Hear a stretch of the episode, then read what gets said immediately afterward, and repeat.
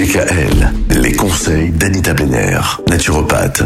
On parle de la prostate avec vous Anita depuis lundi. Comment est-ce qu'on fait pour prendre soin de sa prostate? Quelle est l'alimentation à privilégier? Alors, les tomates, les poivrons rouges et les pastèques pour faire le plein de lycopène. Ah, tout, tout est, tout est rouge. Oui, C'est Ah. bon la pastèque oui, et il est content. Pour une Ça- fois qu'il y a un ingrédient qui lui convient. Alors, le lycopène possède une action antioxydante qui protège contre certains cancers. Et plusieurs études ont prouvé qu'il réduit le risque de développer un cancer de la prostate. Donc, pour les tomates, il vaut mieux qu'elles soient cuites parce qu'elles libèrent davantage de lycopène que les tomates crues. Et le mieux, c'est encore de les associer à de l'huile d'olive. C'est-à-dire que vous faites vos sauces tomates, vous rajoutez de l'huile d'olive dedans. Ça facilite l'assimilation du lycopène. Donc les recherches ont montré également que les isoflavones contenus dans le soja protègent contre certains cancers. Le lait de soja peut quant à lui ralentir la progression du cancer de la prostate et faire baisser le taux de PSA. Le thé vert, donc les pays asiatiques qui ont une grande consommation de thé vert supérieure à la moyenne, sont aussi ceux qui ont les taux de cancer de la prostate les plus bas au monde. Donc à méditer là-dessus. Ah oui. Le zinc réduit le volume de la prostate. On ne dépasse jamais 15 mg par jour en supplémentation.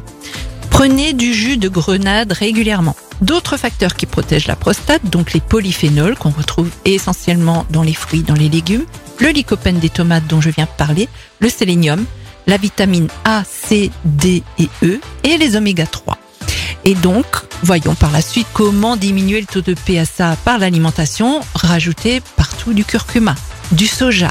Les avocats sont très recommandés. La mangue, la papaye, la prune, les brocolis, l'oignon rouge et à nouveau les poissons gras pour les oméga 3. Des antioxydants variés, fruits et légumes et la racine d'ortie. L'ortie est un excellent anti-inflammatoire et elle permet de ralentir l'évolution d'un adénome. Voilà, les graines de courge, évidemment, ça c'est pour avoir un bon confort urinaire, car elle contient les acides gras et du zinc également.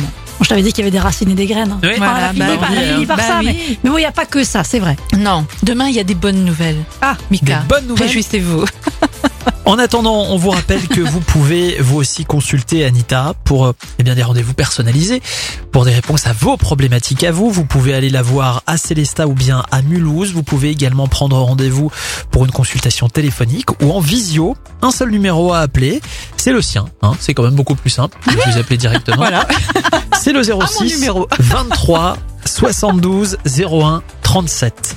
06 23 72 01 37. Et demain donc, on termine la semaine avec quelques bonnes nouvelles en lien avec la prostate. Eh oui, il y en a. À demain. Retrouvez l'ensemble des conseils de DKL sur notre site internet et l'ensemble des plateformes de podcast.